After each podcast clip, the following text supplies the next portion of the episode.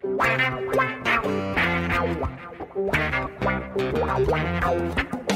dois na barreira, correu, o rei atirou. Gol! O cara marcação, sambou pra lá, sambou pra cá, botou na frente a pênalti. Olha o Santos chegando a chance de mais um gol. Gol! Neymar pode bater de primeira.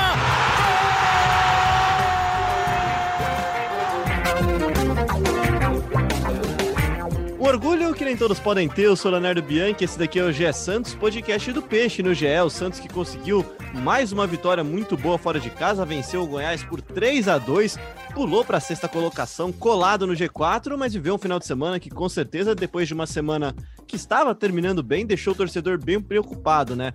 Isso porque no momento da nossa última gravação, é logo depois da nossa última gravação, na sexta-feira, o Santos perdeu o Raniel, com um problema médico preocupante também, né? Uma trombose venosa na perna, que pode ter decorrência da Covid que ele teve há pouco mais de um mês. Perde o Carlos Sanches também, que depois de voltar a jogar bem, teve uma lesão grave no joelho. Tá com dores musculares também o Marinho, pode ficar de fora.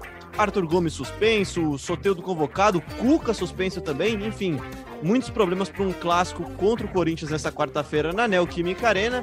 E para falar muito sobre isso tudo, eu tô aqui com Gabriel dos Santos, Arthur Capuani, Bruno Gilfrida e o convidado especial que daqui a pouco a gente apresenta. Tudo bem, Arthur? Tudo bem, Leozinho? Como é que tá? É impressionante essa sequência boa do Santos, mesmo com um monte de problemas, né? É, ao longo do, das partidas, sempre tem algum desfalque. No extra-campo, que a gente vai falar um pouco também, uma bagunça total, mas o time com, em termos de resultados, tá indo muito bem. É isso, quem tá indo sempre muito bem também é o Gabriel dos Santos. Tudo bem, Gabriel? Fala, Léo, fala, Arthur, todo mundo que tá acompanhando o podcast GS, Santos. Pois é, chegou a décima partida de invencibilidade com a vitória sobre o Goiás e vive um bom momento na temporada, apesar do turbilhão é, que vive fora e até dentro de campo com a notícia recente das lesões e vários desfalques. Hoje eu até brinquei no Twitter, vesti um terno aqui para gravar o podcast, porque o convidado especial é muito ilustre, hein? Vestiu o terno depois que ele andou de bicicleta, né, Gilfrida? Lá, na, lá no terraço, né? Exatamente. Fala, Léo, Gabriel, Arthur e o nosso querido convidado. É sempre um prazer estar aqui com vocês para falar desse jogo contra o Goiás, dos problemas do Santos, né, que não são poucos, e do Lucas Veríssimo também, que quase foi para o Benfica, mas continua no Santos. É isso, quem quase foi vendido, que mentira, nunca foi, não chegou nem perto de ser vendido porque tá renovado, contrato novo, renovado, cláusula de proteção contra a Europa, é o Alexandre Losetti que tá aqui com a gente, a nossa quinta estrela no programa, mas na verdade é o dono do podcast A Estrela, comentarista do Grupo Globo, dos canais Globo e nosso grande parceiro no dia a dia também do GE. Fala, Leozinho, tudo bem, amigos? Gabriel, Arthur, Gilfrida. Primeiro que é, vocês são ridículos de me anunciarem assim, é, vocês são muito mais especiais do que eu, porque fazem isso toda hora.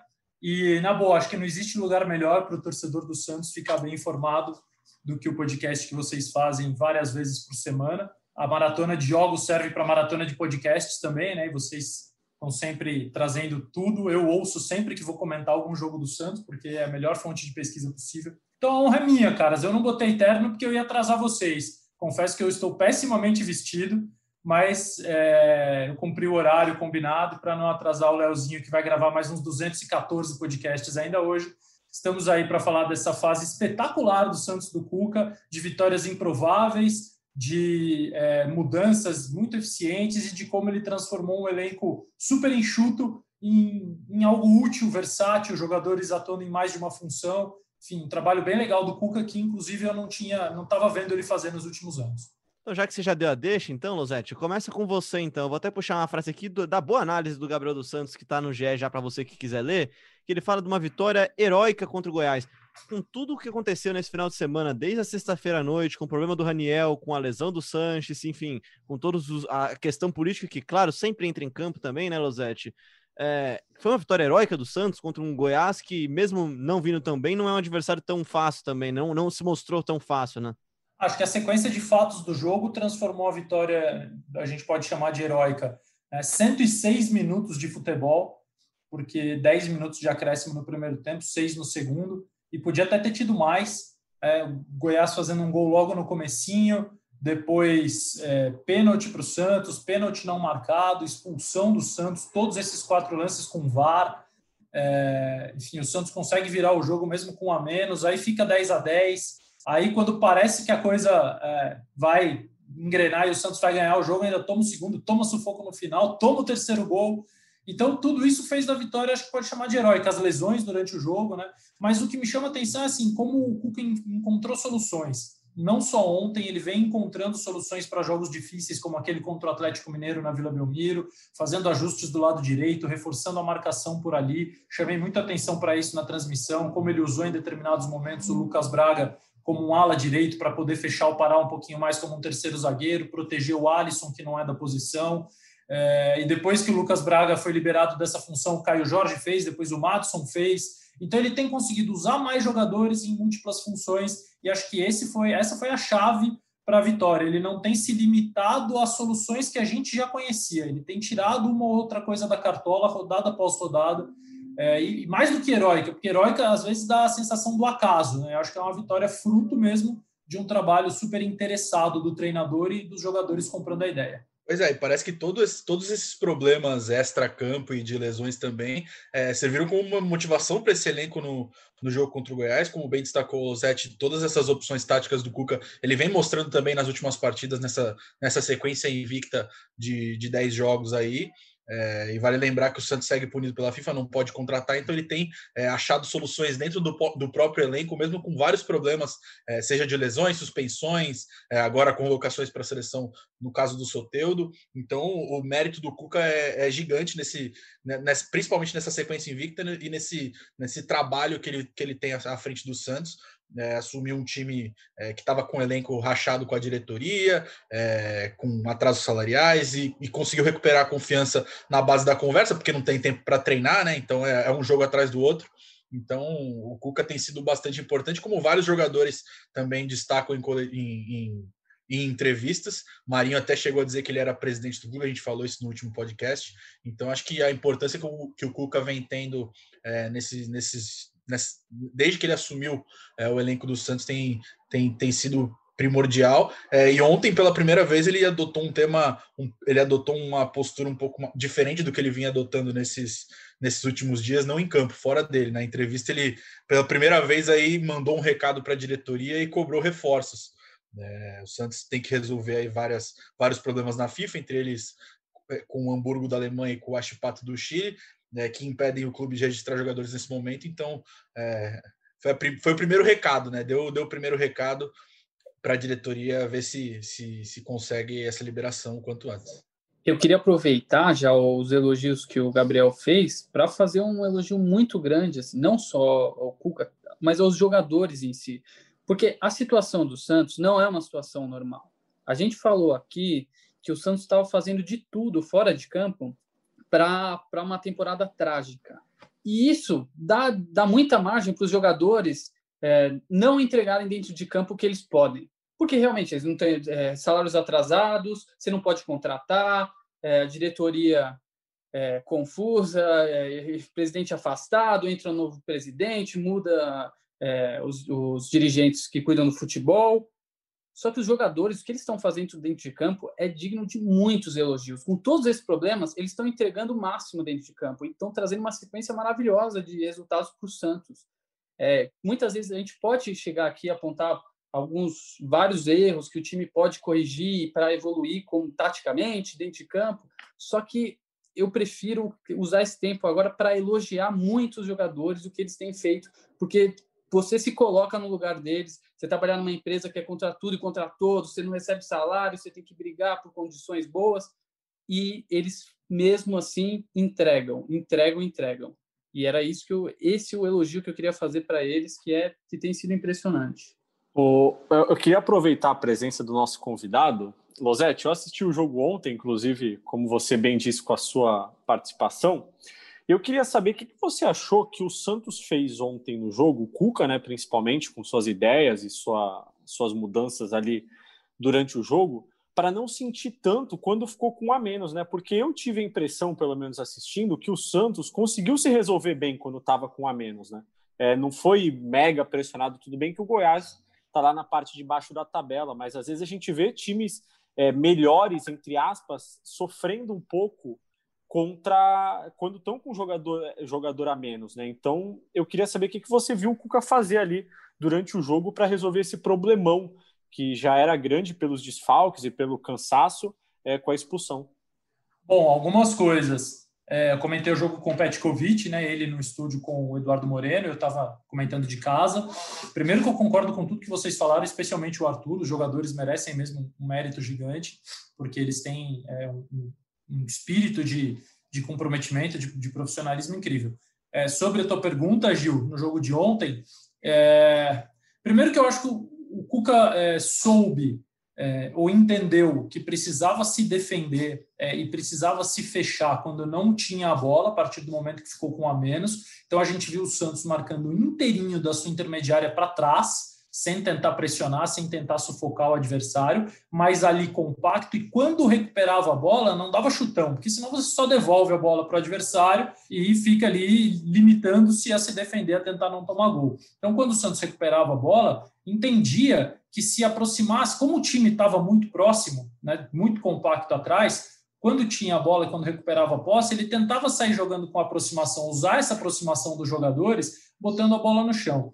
Tem um fator, é, eu, eu, normalmente acho que os fatores que explicam é, o desenrolar de um jogo, de um campeonato, são aqueles, é, além desses, da, da, orientação, da tática, são muito aqueles de espontaneidade que a, a cabeça dos jogadores dos dois times condicionam. Então, por exemplo, o Goiás estava enfrentando aquele que talvez seja o melhor jogador do campeonato até agora, que é o Marinho.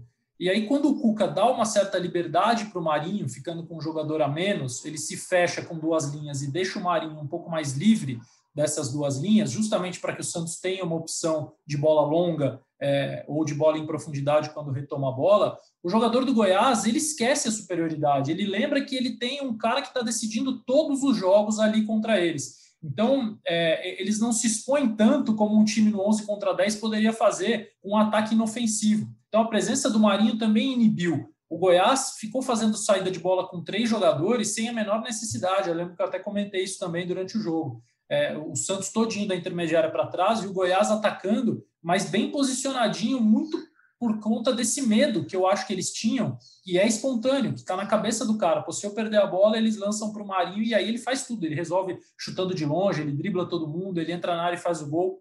Então, acho que o Cuca soube usar a boa fase do seu principal jogador, soube entender que precisava se fechar, mas jogar quando tinha a bola. E aí a superioridade técnica também do Santos, além desse ajuste que só aconteceu no segundo tempo, né? Quando ele trouxe o Lucas Braga para o lado direito, fechou o Pará e definitivamente deixou o Marinho com mais liberdade à frente. Esses primeiros 12 ou 13 minutos do segundo tempo, até o Santos fazer o gol, e o, ou melhor, até o Goiás ter o David Duarte expulso né? O Santos acho que fez o gol no 10 contra 11 ainda, né? O gol do Pará foi antes da expulsão do zagueiro do Goiás. Então, todo esse período até o zagueiro do Goiás ser expulso, é, o Santos teve ampla superioridade, mesmo com um a menos, por conta desses ajustes.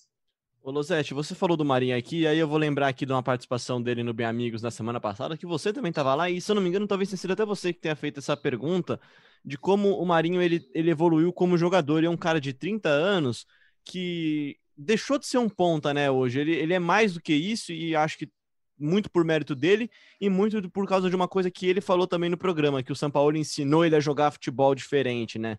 É, o Marinho, é, ele, o jogador brasileiro, na verdade, o, é, o, futebol é cíclico, né? Teve uma época que a gente só via surgir ponta e agora eles estão raleando, né? A gente está tendo dificuldade. Todos os times grandes que pretendem jogar com pontas estão dificuldade de encontrar. É, o Corinthians não tem, o São Paulo não tem, o Palmeiras está sofrendo e o Santos é privilegiado de ter o Soteldo e o Marinho.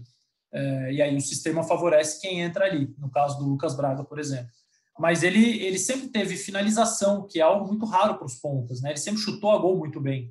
Então, eu acho que encontrar uma maneira que ele possa ampliar a área de influência dele no campo para que ele use esse chute é uma obrigação do treinador. O São Paulo ele fez, mas ele foi bem com o Gesualdo, embora tenha jogado muito pouco com o português, mas quando jogou ele foi o jogador mais importante, e está bem com o Cuca. Daí eu acho que a gente extrapolou a questão do técnico com o Marinho. Né? Se ele está bem em três trabalhos consecutivos de características bem diferentes, é porque ele está bem e está conseguindo aprender um pouquinho com cada treinador que passa por lá. E Losete, além dos dois pontas, né, o Santos é privilegiado por ter Marinho e Soteldo, que são dois, dois dos melhores pontas aí do futebol brasileiro. É, o Santos também tem agora dado mais chances para o Caio Jorge, né, é, no meio jovem jogador, promissor da base aqui do Santos. E ele tem tido um, um posicionamento que, ao meu ver, ele tem se destacado nesse posicionamento ofensivo de é, recuar um pouco, dar mais espaço para os pontas, é, se é, achar o espaço para poder receber a bola. O Cuca até falou sobre isso na coletiva, vou ler aqui, que ele está crescendo, é jovem e ele não pode ficar de não, não pode ficar de costas lá na frente, tem para receber essa bola é, em melhores condições. O que, que você acha do Caio Jorge? É, desse momento que ele vem vivendo e, e, agora ele é titular do Santos, né? Principalmente diante da ausência do Raniel aí que está com a trombose. Então o Caio Jorge tem essa. É, qual o potencial que você vê no, no Caio Jorge? O Caio Jorge no posicionamento ele é o Firmino, né? Esquece comparação técnica. Não estou falando da qualidade nem dele em relação ao Firmino, nem do Santos. Eu medo de falar essas coisas, porque quando você fala isso, vai ter alguém que vai só enxergar você falando, vai só ouvir você falando. Ele é o Firmino, né? Problema desse alguém. Eu falei a frase inteira. Quem quer escutar, escuta. Quem não quer, é porque é bobo. É, mas é a mesma coisa. Ele, ele volta e trabalha no meio-campo ju, junto com os meio-campistas, justamente para criar o espaço para que o Soteldo e o Marinho não se limitem a ser pontas, para que eles possam usar todo aquele espaço de área, para que eles possam fechar na diagonal, para que eles se aproximem um do outro. Às vezes a gente vê o Soteldo e o Marinho, mesmo em tese sendo cada um ponta de um lado, muitas vezes a gente vê eles próximos um do outro no campo. É, é importantíssima essa função. O, o Caio Jorge, é, individualmente, eu, eu vejo alguns problemas absolutamente naturais num jogador da idade dele.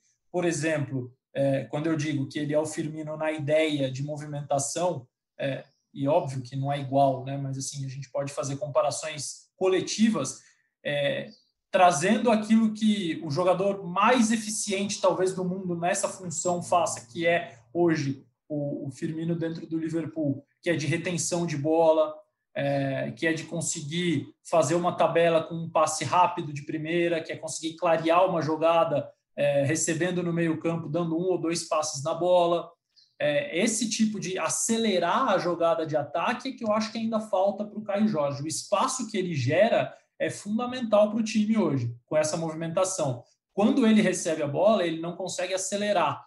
Aí é uma carência, mas ele já melhorou em relação ao jogador que era antes. Então, a tendência é que ele vá adquirindo é, essas, essas características individuais dentro dessa, dessa ideia de jogo. E ele também se sacrificou um pouquinho fazendo a cobertura do lado direito. Né? Eu, eu digo o seguinte: o, Cuca, é, para funcionar, ele precisa que o jogador dessa posição do Caio Jorge seja um Caio Jorge, não seja um Firmino. É assim, seja um cara começando, que não tenha vaidade de gols, que não tenha é, uma meta pessoal, um cara que esteja absolutamente comprometido com o coletivo e entenda que precisa melhorar. Se ele pega ali um, um, cara um pouquinho mais, um cara que talvez tenha atrapalhado a trajetória dele no São Paulo, o Alexandre Pato, muda, entendeu? Muda na, no, no comprometimento coletivo, muda na ideia de jogo, muda na execução. Então, o Caio Jorge talvez seja o jogador ideal para ele dentro desse momento do Santos. Até pela deficiência que o time tem ali nas laterais, na questão de marcação, né, Losete?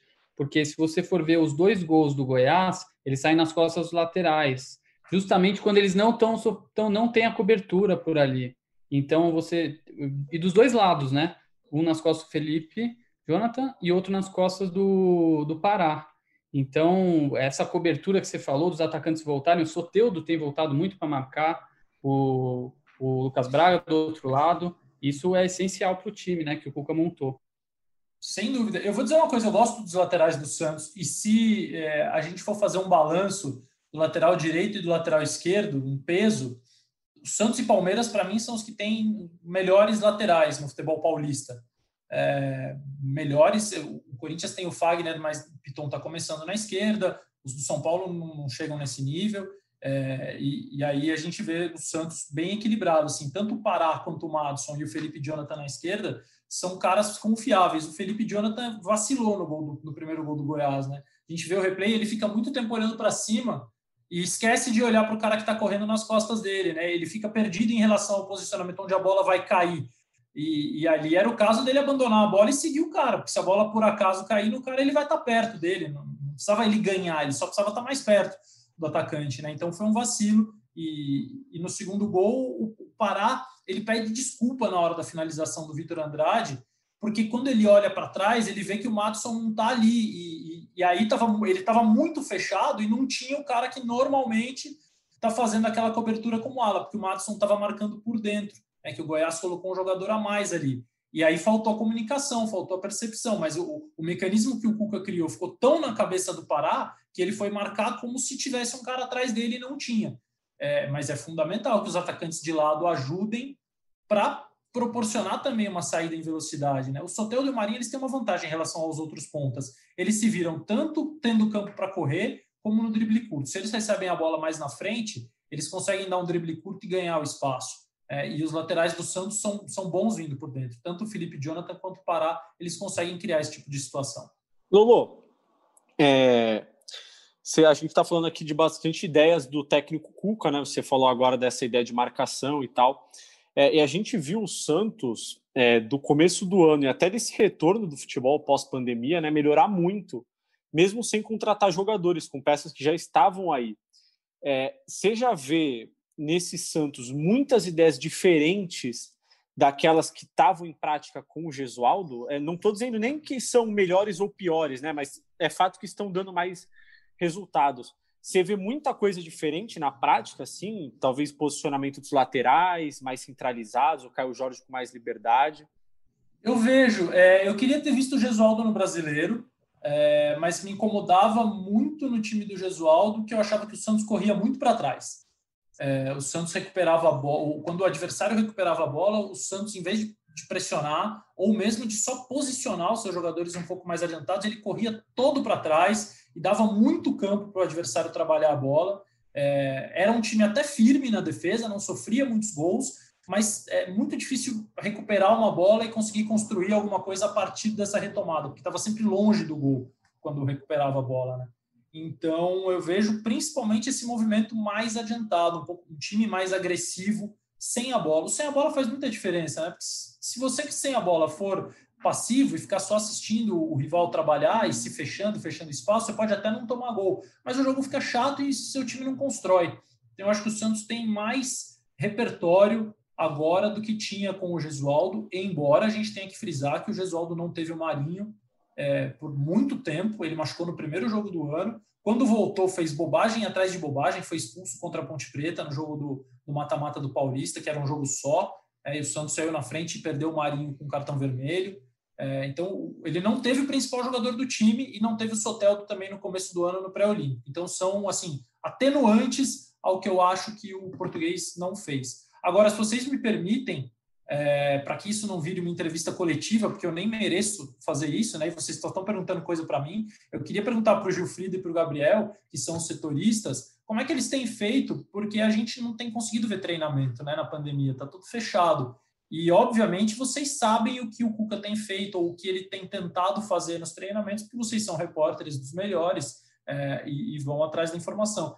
E, e, o que, que, mudou no dia a dia, assim, é, de, de, método? Os caras estão mais contentes do que estavam antes, os jogadores sentem mais prazer em jogar agora, porque quanto mais tem a bola, eu acho que o jogador mais gosta de jogar, né? Então, eu queria que vocês, vocês contassem isso, porque é uma curiosidade que eu tenho quando eu comento os jogos.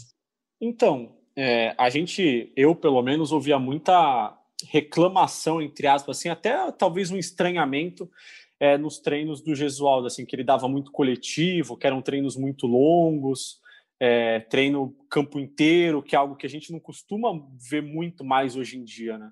É, e apesar da gente acabar não assistindo os treinos, a gente vê muito o, um dos auxiliares do Cuca, o Wilds, ele publica algumas imagens aéreas do, dos treinos do Santos, assim, muito treino intenso, é, espaço reduzido, retomada de posse de bola. É, pelo que a gente vê e escuta falar, acho que essa tem sido a, a principal atenção do Cuca assim, nos treinamentos. Não sei se é, o Gabriel escuta mais alguma coisa, mas acho que até o que a gente conversa, né? É, que o Cuca realmente prioriza muito isso e o Eudes tem mostrado isso é, nos vídeos que ele publica. O, o Cuca preocupado muito com essa recuperada de. É, com, com o momento que o Santos recupera a posse de bola recuperação da posse de bola e tem que criar de novo, assim, porque ele via esse problema no Santos. Ele até citou numa coletiva que o Santos estava fazendo bem esse trabalho de recuperar a bola, é, sair jogando, mas quando passava da primeira linha do, da marcação adversária, não sabia mais o que fazer. E isso ele realmente tem trabalhado. Eu acho que um dos méritos do Cuca tem sido mais em, como, em saber levar esse elenco, saber conversar com esse elenco, porque ele não tem tido tempo de treino, por exemplo, no jogo contra o Goiás ele só teve um treino para fazer com os titulares nessa né, meio essa maratona de jogos. Então até ele até destacou na coletiva de ontem que o treino real mesmo é o treino que ele conversa, que ele fala o que, que ele quer, o posicionamento dos jogadores, ele ah, deixa os jogadores de sobreaviso sobre trocas de posições, como aconteceu no jogo de ontem contra o Goiás. Contra o Goiás. Então acho que esse, o mérito do Cuca foi saber recuperar o elenco e saber fazer a vontade do elenco. Foi o que eu falei no, no podcast passado. Você pode ter qualquer crítica ao Cuca em relação à tática, mas na gestão do elenco, o Cuca tem, tem dado aula no Santos e tem e, e, e conseguiu conquistar os jogadores de uma forma que eu não, não vi aqui, nem no período do São Paulo, que, os, que, o, que, o, que o Santos foi vice-campeão do, do Campeonato Brasileiro. Então, acho que o Cuca tem o elenco nas mãos e isso que é importante para para os jogadores se doarem a cada jogo, como destacou o Arthur no começo do podcast. Losete, parece, parece que o time do Cuca ele é muito mais bem ensaiado em campo do que rivais paulistas que têm técnicos há mais tempo até, né? O Cuca não tem tempo de trabalho, não tem tempo para trabalhar, só que o, time parece mais ensaiado, mais sincronizado, mais próximo, sofre menos para criar, pelo menos, né? É, é, o Cuca vai ter uma série de desafios daqui para frente, tá? E assim, sem o Carlos Sanches, não sei se o Lucas Veríssimo vai sair, acho que vocês vão falar sobre isso e vão me informar sobre isso daqui a pouco. É, com o Soteldo na seleção, o Marinho talvez desfalcando o time por alguns jogos, não sei se agora ou mais para frente, mas ele não vai conseguir jogar todos. E aí acontece o seguinte: nessa maratona louca que a gente está, daqui três semanas pode ser que as pessoas achem que o time do Cuca é pior que o outro, é menos ensaiado, trabalha menos. É, e, futebol brasileiro é isso. Eu, o que eu acho do, do, Cuca é que ele tem um, um ele consegue montar times é, a partir de um, de um problema, a partir quando ele olha um cenário e fala assim, bom, isso aqui não está legal, eu preciso encontrar soluções. Ele muda o posicionamento de um jogador, ele encontra combinações entre dois ou três caras que de repente ele percebe que dão certo e aí ele força esses caras a jogarem juntos. É, o Madison não tinha jogado praticamente antes do Cuca chegar no ano, né? Ele tem se revelado uma alternativa excelente, excelente. E só, só uma pausa, Lulu. Só uma pausa. O próprio Madison disse na entrevista que ele deu para a gente recentemente que tinha dificuldade de se adaptar às ideias do Gesualdo. Ele é, admitiu isso, ele falou que, que tinha dificuldade. Eu li a entrevista. Isso não é demérito do Gesualdo, tá, gente? É, é, um, é um fato, mas Sim, assim... é, exato. Ele não é, falou criticando também. também cabe, eu também cabe ao técnico, né? Ah, tem um jogador que não está conseguindo entender o que eu quero, mas se eu acho que ele pode ser útil, eu vou ter que ensinar o cara, eu vou ter que criar um, um mecanismo para ele funcionar. Né? Então, o Madison, que era uma peça nula no elenco do Santos, virou um jogador que está sendo protagonista nas últimas rodadas. Nos últimos três jogos pelo brasileiro, ele fez o quê? Dois gols e uma assistência. Né? Gol contra o Fortaleza, gol contra o São Paulo, assistência contra o Goiás.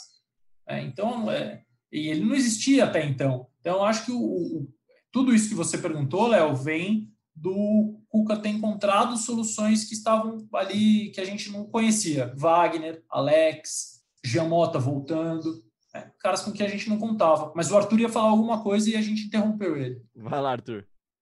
É, não, eu ia justamente nessa linha do que vocês estão falando. É, eu acho que o Cuca ele enxerga nos jogadores é, algo. Ele, ele olha para as qualidades dos jogadores e procura tentar explorar aquilo da melhor maneira, não se prendendo à posição é, de origem, a posição original do atleta. Então ele coloca o Arthur Gomes para jogar de meia, é, mas ao mesmo tempo revezando ali, porque ele sabe que o Arthur Gomes, se ele precisar atacar pela ponta, ele vai usar. Então, se o Soteldo entrar pelo meio, o Arthur Gomes vai ter espaço e vai poder atuar na posição que ele, que ele costumava atuar, mas ele também enxerga as outras qualidades do Arthur Gomes. E a mesma coisa com o Madison. O Madison ontem entrou é, jogando bem aberto, né? É, jogando de ponta direita. É um lateral, ele pode fazer às vezes que o Pará estava fazendo também. Então, acho que ele consegue puxar as características e qualidades dos jogadores, independente da posição que ele vai jogar. E isso tem dado muito certo, principalmente porque o time, me parece com relação ao Jesualdo, ele consegue criar parcerias em campo é, que antes não criavam. Então, o que acontece? Os jogadores, eu acho que na, na gestão Gesualdo, eles ficavam muito isolados, espaçados. Então, quando o Soteldo pegava a bola, ele tinha dois jogadores para driblar, para vencer a marcação e tentar fazer alguma coisa. Mesma coisa o Marinho. Hoje, quando eles pegam a bola, você tem o lateral ajudando, você tem os meias ajudando. E você começa a criar parcerias. Então, o Arthur Gomes criou parcerias muito boas com o Soteldo e com o Felipe Jonathan lateral, na, no lado esquerdo. Do lado direito tem Marinho, Pará, Madison, é, com o Sanches também. Então, você começa a, a, criar muitas alternativas e os jogadores começam a sentir que eles têm é, melhores condições para jogar bem, para driblar, por exemplo, no caso dos pontos, para fazer o drible, para ir para a área, para buscar finalização. É, eu acho que esse é o grande ganho do Cuca, se assim, conseguiu criar essas alternativas para os próprios jogadores e aí uma coisa vai levando a outra. Passando então para quarta-feira, gente, o Santos que terá muitos desfalques e vai ter que encontrar soluções, como o próprio Losetti disse. Gilfrido, eu queria que, antes de passar para os desfalques, que você falasse para a gente um pouquinho sobre Lucas Veríssimo, né? Lucas Veríssimo que não jogou a partida contra o Goiás, que teve propostas no final de semana, teve um final de semana agitado, né? O, o staff do Lucas Veríssimo, só que a informação que a gente tem agora no GE é que ele não sai, né? É isso, Léo. É, desde o fim da semana passada, né? É, falavam-se de propostas pelo Lucas Veríssimo, mas a única proposta que a gente tem informação de que realmente chegou para o Santos é a proposta do Benfica, de Portugal, uma proposta de pouco mais de 6 milhões de euros, quase 40 milhões de reais. Só que é, o Santos tinha dois problemas, né? E todos eles é, batiam na falta de tempo.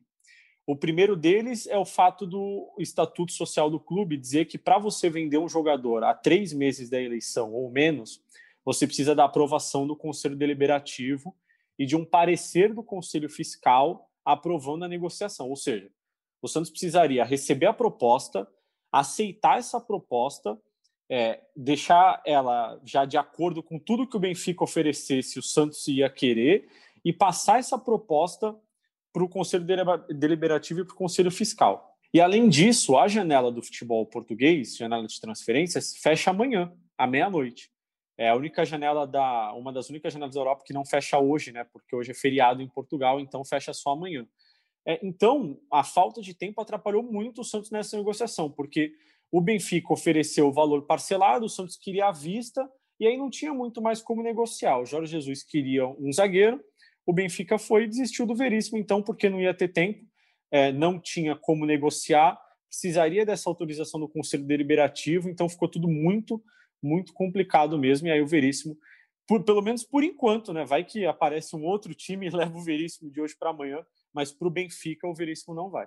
E uma proposta que assim, né, cara, a gente viu noticiado na mídia portuguesa que o Benfica acabou de comprar o Otamendi por 15 milhões de euros. Aí a proposta, segundo a nossa apuração, é de 6 milhões de euros pelo Veríssimo. Pô, um é um jogador experiente, ok, só que o outro é um dos melhores zagueiros do Brasil. Eu não gosto de ficar dando preço para jogador porque eu não sou especialista no mercado, Losetti. Só que comparando especificamente esses dois jogadores, parece pouco, não parece? Parece, mas você respondeu. O Lucas Veríssimo é um dos melhores zagueiros de onde? Do Brasil. Pronto. O Otamendi é um experiente que jogou no Manchester City as últimas temporadas, jogou com Guardiola. É, cara, na boa, o futebol brasileiro, na visão dos europeus, é subjogo, gente. E a gente colabora para isso. Nossos dirigentes colaboram para isso, nossos treinadores, nós mesmos, nossa mídia colabora para isso. É, a gente não está preocupado com o desenvolvimento do jogo. Eles acham que comprando um zagueiro brasileiro, por mais potencial que ele tenha, ele vai chegar lá e vai precisar quase que reaprender a jogar, porque é outra, outro esquema, outro funcionamento e, e outra. Nossos, nossos clubes estão sempre desesperados. Por que, que eu vou oferecer 15 para o Santos se eu sei que os caras não pagam salário, se eu sei que o presidente caiu, se eu sei que eles estão apavorados? Eu vou lá e ofereço seis se eles não quiserem seis, eu dou sete, oito, eu compro.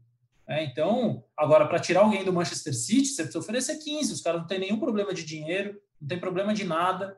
É, então, tem uma série de fatores que barateia o jogador que está aqui. E é assim: os clubes portugueses são mestres nisso. Eles vêm aqui no Brasil, compram o cara por X, em menos de um ano, eles vendem por 5x. O Porto construiu um estádio, um CT, uma estrutura comprando e revendendo o jogador brasileiro. Eu fiz essa reportagem quando a seleção brasileira jogou no Porto em 2019, março de 2019. Estavam convocados o Militão, que já tinha passado por isso, o Casemiro, que tinha passado por isso, o Alex Telles ainda não tinha, passou agora, foi vendido hoje para o Manchester United, e tinham mais dois jogadores, Danilo e Alexandre. Os dois Danilo, que foram Militão, do Santos, né? Exatamente. Danilo Militão, Alexandre Casemiro e agora o Alex Telles. Nesses cinco brasileiros, o Porto dava para ter construído um centro de treinamento novo. Então é um problema nosso. Nossos jogadores são barateados pela nossa incompetência, infelizmente. E se o Santos perder o Lucas Veríssimo, não adianta a gente vir elogiar o Cuca. Ele vai fazer o quê? Vai jogar toda hora com o Alisson na zaga? E algumas e vezes eu... o jogador vai para fora, ele rende menos do que estava rendendo aqui, ou seja, não, não entrega tanto e é vendido por mais. Por Exatamente. Isso, por isso que muitas vezes vale muito a pena o clube manter uma porcentagem ali do, dos direitos do, do atleta para numa transação futura, às vezes acaba ganhando mais do que numa porcentagem só do que na venda completa, na primeira venda, né? E o curioso, né, que o Santos se concretizasse essa venda do Lucas Veríssimo para o Benfica, ia vender é, talvez o seu melhor ou um dos seus melhores jogadores, né, ao lado do Marinho, para pagar um jogador que não joga no Santos. O Gabriel vai poder falar melhor. Nem lembro quando foi a última partida do Kleber Reis pelo Santos, né? É, você vê a competência. Outro zagueiro, em 2017 mesmo. é, então, em 2017, última partida do Kleber Reis. O Santos venderia seu principal zagueiro para pagar a contratação de um jogador que não joga pelo clube desde 2017. O que, que, é pior, Kleber Reis ou Cueva? Não sei, né? Nossa, Porque difícil. o Cueva a gente não sabe o que aconteceu, né? Não sabe como é que tá essa dívida, né? Não sabe é. quando é que vai pagar, se vai pagar, enfim. Mas se, se o Lucas Veríssimo, então, não será desfalque, né? Gilfrida, Gabriel, Arthur, Rosete, o Santos terá desfalques. A gente já falou do Soteudo, que está convocado para a seleção, o Sanches e o Raniel, esses com certeza fora. O Marinho saiu sentindo dores musculares, o Arthur Gomes está suspenso, o Cuca foi expulso. Não, foi expulso, né? O Cuca foi suspenso pelo terceiro cartão amarelo. Gabriel, quem que deve entrar em campo, então, agora? Sua vez, então, dessa vez. Cara, hoje a bucha veio para mim, Gil. Então acho Gil, que. De nada, tá? Cuca... tá? acho que o Cuca vai ter que quebrar a cabeça aí, vai ter que quebrar a cabeça aí para escalar o time. Se fosse para palpitar uma escalação, acho que ele iria de João Paulo, é... Pará, Lucas Veríssimo se recuperar de uma edema na panturrilha, se não, Alisson, é... Luan Pérez, dependendo da, da, do STJ dele, foi denunciado por agressão no jogo contra o Ceará e pode pegar até 12 jogos de gancho, então é, é uma indefinição. E o julgamento vai ser no dia da partida, na manhã do, do dia do jogo contra o Corinthians. Então, o é mais uma... também, né, Gabriel? É, o, o Alisson também, que seria outra dupla de zaga. Então, dependendo aí dessas punições, o Santos pode ter uma dupla de garotos ali, o Alex e o Wagner Leonardo se não tiver nenhuma à disposição. Pode voltar também o zagueiro Luiz Felipe, que está um tempo fora por uma lesão na coxa. Ele já tem trabalhado com bola, já, já fez a transição, já, já disputou coletivos, então ele pode voltar a ser opção para o Cuca aí. Na lateral esquerda é o Felipe Jonathan. No meio, Pituca, Jobson e Giamota, talvez, né? Não tem mais opções com o Sanches e com o Arthur Gomes suspenso agora. No ataque, Marinho, dependendo da recuperação, né? Também é dúvida para o jogo, saiu com dores na coxa contra o Goiás. É, Lucas Braga, Caio Jorge, aí ficaria uma vaga aí se o Marinho não puder, é, que pode ser do Taílson, tem, tem várias outras, tem algumas alternativas aí que não vêm sendo muito utilizadas pelo Cuca.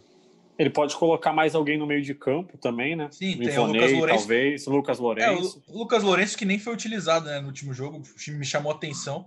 Mesmo depois da expulsão do Arthur Gomes, ele não colocou o meia no, no jogo, então... Inclusive, o, o Losetti, é, queria a sua opinião sobre o Lucas Lourenço, porque é um jogador que a gente fala muito aqui no podcast, discute-se aqui, a gente sempre conversa que, ah, será que já é a hora? Será que o Cuca tá poupando ele? Será que é só opção? O que, que você acha do Lucas Lourenço? Vocês conhecem mais que eu. Outro dia eu, outro dia eu dei uma resposta no jogo. Que jogo era? Atlético Goianiense e Corinthians. É, o amigo internauta perguntou se era uma boa o Casares estrear. Falei, não sei. O cara não joga desde março. O Corinthians é uma zona. Tá tomando um baile do Atlético Goianiense. Como é que eu vou saber se é uma boa colocar o Casares no jogo ou não? Tem que esperar. Aí um sujeito ficou extremamente enfurecido comigo, era minha obrigação saber. Eu não tenho obrigação de saber tudo. O Lucas Lourenço jogou pouco até agora para eu ter uma opinião sobre ele.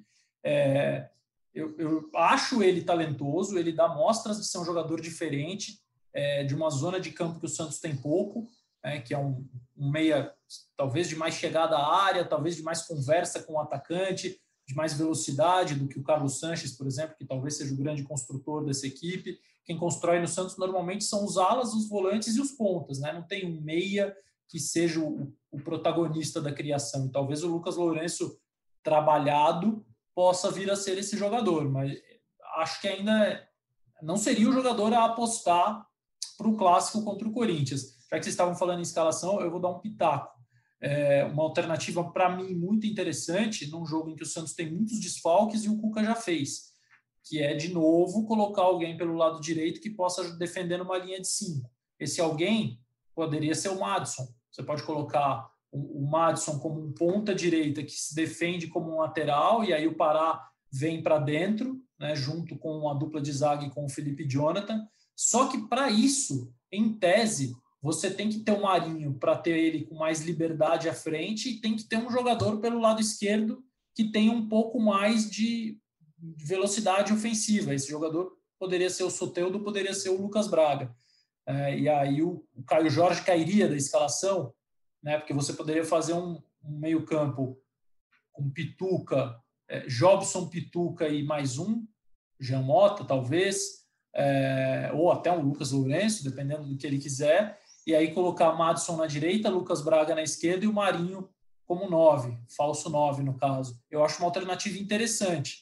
Você tem que abrir mão do Caio Jorge. E aí, como é que faz? Ou, de repente, coloca Jobson e Pituca, Marinho e Caio Jorge por dentro, é, e o Lucas Braga na esquerda e o Madison na direita fechando nessa linha. É, também é uma, é uma possibilidade. Mas eu acho que esse ajuste ali do lado direito funcionou contra o Galo, funcionou contra o Goiás. Sempre que o Santos se viu em dificuldade na temporada, o Cuca fez isso. Então, com o time todo esburacado de novo, eu acho que vai ser um recurso que ele vai usar. E certo é, né, Arthur, que o Cuca vai ter que mais uma vez ser inventivo num jogo contra um time que está muito pressionado e um time que precisa ganhar de qualquer jeito, né? Mesmo jogando mal, o Corinthians vai jogar em casa e, e vai jogar contra um Santos desfalcado, né? Exatamente, Léo. E eu, eu gosto das alternativas que o, que o Losetti pontuou. Acho mesmo que ele deve escalar os dois laterais direitos, né? Mas não na mesma posição, claro. O Pará e o, o Madison Acho que ele deve utilizar os dois. Apostaria que no meio ele, ele deve ir com o Giamota, sim, com o Pituca e com o Jobson. É, e aí e aí você fica a, a, dupla de zaga que é que o, o Gabriel explicando, né? Ele falou, se eu pudesse apostar, mas aí não sei, eu apostaria não sei quem, mas pode ser que ele não seja. Pode ser não sei quem lá, mas pode ser que não sei quem também não possa. É cheio de é si, né? Imagina é, o Cuca, é né? Imagina dele, o Cuca. Não é uma crítica, tá? Não é uma crítica. É, imagina o Cuca recebendo todo essa, esse, esse, turbilhão de informações. Então, e é, é, muito difícil você trabalhar com possibilidades, né? Você, trabalhar sem ter a certeza de que o atleta vai ou não jogar. Imagina você, você vai direcionando o time todo para atuar com o Luan Pérez, aí chega lá, toma uma punição, ele não pode jogar. Aí bota o Alex em cima da hora para jogar, vai você agora. Então é muito, muito difícil, mas o ponto positivo é que nessas situações o Cuca tem saído bem. Ele tem criado alternativas e tem funcionado. E os meninos, quando entram, entram bem. É, acho que só, só um jogo o Wagner Leonardo não entrou muito bem, que ele entra no. Ele vem, vem do banco de reservas, mas nas outras partidas ele, ele atuou muito bem. É, o Alex também algumas falhas, menino, normal, vai, vai ter um erro ou outro, mas ele tem substituído bem ali a altura pelo lado esquerdo, quando joga o lado esquerdo o, Alex, o lado direito ele tem um pouco mais de dificuldade. É, então, é, pode acontecer muita coisa, mas nessas situações o Cuca tem ido bem. Ele vai precisar de um zagueiro forte, né? Porque o Corinthians usa muita bola longa no jogo, ou bola longa no Bozelli. Então, é, ele vai precisar de um zagueiro que tenha uma imposição física para ganhar esse duelo longo. E se eu fosse o Coelho e o Santos precisar entrar com dois zagueiros inexperientes, se eu sou o Coelho, eu meto Jô e Bozelli, amigão, e fico lançando bola. Até porque o Corinthians não tem muito recurso mesmo, a não ser que tire algo da cartola aí de sábado para. Nem sei quando o Corinthians jogou. Foi sábado ou domingo, amigos? Me ajudem. Foi sábado, sábado à noite. noite. Sábado à noite. É, é que foi um jogo tão ruim, lembrei agora, contra o Bragantino, que eu até apaguei da memória, mas a não ser que crie algum recurso maravilhoso de lá para o próximo jogo, é, se eu enfrento uma dupla inexperiente ou improvisada ou de garoto, eu meto os dois centroavantes e vou para cima. Fico, e quer dizer, para cima não, né? Vou por cima. E ainda tem o primeiro volante ali, que é, pode ser o Pituca, mas se for o Jobson, por exemplo, ali naquela função, também abre mais espaço ali para você jogar entre a linha, né? Entre os zagueiros e o, e o primeiro volante. É, e mesmo o Pituca não é um Alisson assim de, de, que encosta, que fecha bem. O Pituca marca bem, mas, mas também dá um pouco mais espaço que seria, por exemplo, um Alisson, que provavelmente deve vir para a zaga. É, então é, é uma é meio o Corinthians pode explorar essa, essas mudanças, né? Dependendo de como o Cuca for jogar. Para fechar, então, gente, encaminhando para o fim mesmo, Gilfrida, a gente falou muito do Cuca nas últimas semanas aqui, né? Da postura dele mais serena nessa volta ao Santos, e a gente até deu uma pincelada no começo do programa de hoje já. Pela primeira vez em. Acho que desde que chegou no Santos, o Cuca ele dá, de certa forma, uma cobrada na diretoria por reforços, e acho que isso é, claro, reflexo de, desses últimos 15 minutos que a gente falou de desfalques do Santos aqui, né? Sem dúvida alguma. Até acho que, como a gente falou no último podcast, o Cuca tem uma situação até que controlada no Santos, né? Porque se o time for muito bem, é com certeza mérito dele. E se o time for mais ou menos, ele olha quantos problemas ele tem, né? Como é que você consegue desenvolver tanto com tantos problemas assim, é, formar jogador e tudo isso. Então acho que o, o Cuca dá uma pressionada, mas eu acho que está longe ainda de chegar naquele nível de desgaste que teve é, com o José Carlos Pérez né, na última passagem do Cuca, antes desse retorno eu acho que é mais um desabafo, talvez, né? Olha, eu preciso de reforço, porque está realmente muito difícil. Acho que é mais nesse tom ainda, acho que está distante de virar um problema. Certo é que dificilmente ele terá esses reforços, né? Por enquanto, nada de novidades naquela a, a famosa citada dívida do Hamburgo, né, Gilfrida? Essa dívida a gente imaginava que teria alguma novidade com a venda do Lucas Veríssimo, que não se concretizou não deve se concretizar com as principais janelas fechadas a partir de amanhã. Então, realmente fica muito, muito, muito complicado do Santos pagar essa dívida. Gabriel, para encerrar a sua participação, então, eu queria que você falasse um pouquinho do Raniel. Raniel, que teve um problema de saúde grave, um problema que não é tão, tão usual, né? Não é uma lesão de jogo, né? É uma trombose, é um procedimento que é, é, é, uma, é um tipo de inflamação. Eu não sei nem explicar como é que é. Você talvez seja mais médico do que eu, você tenha visto mais Grey's Anatomy da vida. eu sou do time Dr. House. Dr. House é melhor do que Grey's Anatomy, fica aí a polêmica. O Gabriel já viu 729 séries na vida. Só de médico deve ter umas. Eu sei que ele gosta muito de série de advogado. É, ele já viu até as que não lançaram ainda.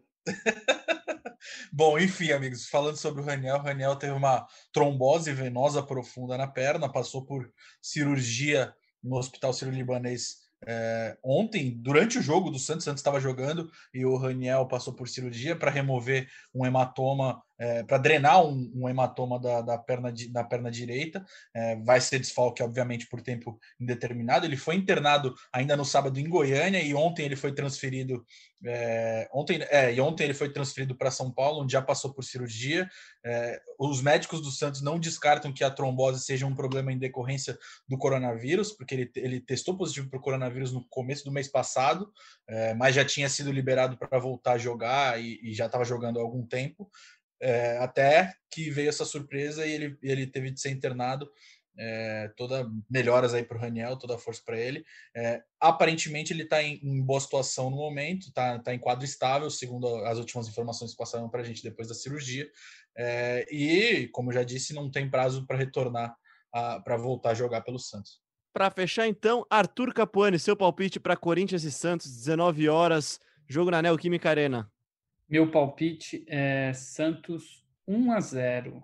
Até porque o Corinthians não vem marcando gols, né? 300 minutos que o Corinthians não marca gols. O zero então... do lado do Corinthians eu tenho quase certeza que vai acontecer. O do Santos que eu não sei quanto que vai fazer. Gilfrida. Eu aposto num 1 a 1 diante dos desfalques do Santos e da situação não muito favorável do Corinthians, acho que teremos um empate. Gabriel. 1 a 0 para o Santos. Corinthians não chuta no gol, então o João Paulo não vai ter muito problema. Eu vou de 1 a 0 também, acho que 1 a 0 é um bom palpite. Losete, quer dar seu palpite ou vai se abster na posição de comentarista? Vou me abster na posição de comentarista, até porque eu vou comentar o jogo do São Paulo contra o Atlético Goianiense. Então eu não preciso comentar, não preciso palpitar sobre esse jogo. Eu quero é ver vocês, é, ouvir vocês. Ouvir não vou precisar, né? Porque eu já ouvi aqui, eu quero ouvir depois o podcast do jogo e quero ver o jogo porque eu estou bem curioso, porque são um time que está muito bem, mas tem problemas pontuais. O outro time está muito mal. Então, dois técnicos vão precisar encontrar soluções e o Cook é muito mais experiente do que o Coelho nisso. É, então, talvez eu veja o Santos assim um pouco em vantagem por causa disso. Mas o Corinthians me parece ter mais opções para esse jogo do que tem o Santos, especialmente se o Marinho e o Caio Jorge não puderem jogar. Bom, eu não sei se foi bom para você, mas pra gente foi ótimo, viu, Losetti? Foi muito legal ter você aqui. Obrigado pela participação. Me chamem sempre. Eu só queria dar o um último recado. Ao contrário do Santos, o Azeita pode inscrever novos jogadores. Está profundamente chateado o nosso time na Copa de Imprensa, porque Bruno Gilfrida já tinha sido inscrito novamente, um reforço que a gente repatriou do Rio de Janeiro, né? E ele ia jogar é, ponta rápido, arisco. É, não tem assim a imposição física do centroavante Gabriel, nem a classe do meio-campista Arthur, nem a voz do torcedor Leonardo, mas é um jogador que ajuda muito o nosso time. Então nós estamos inscrevendo novos reforços e voltaremos fortíssimos para 2021. Ele é o ponta voluntarioso, Losetti?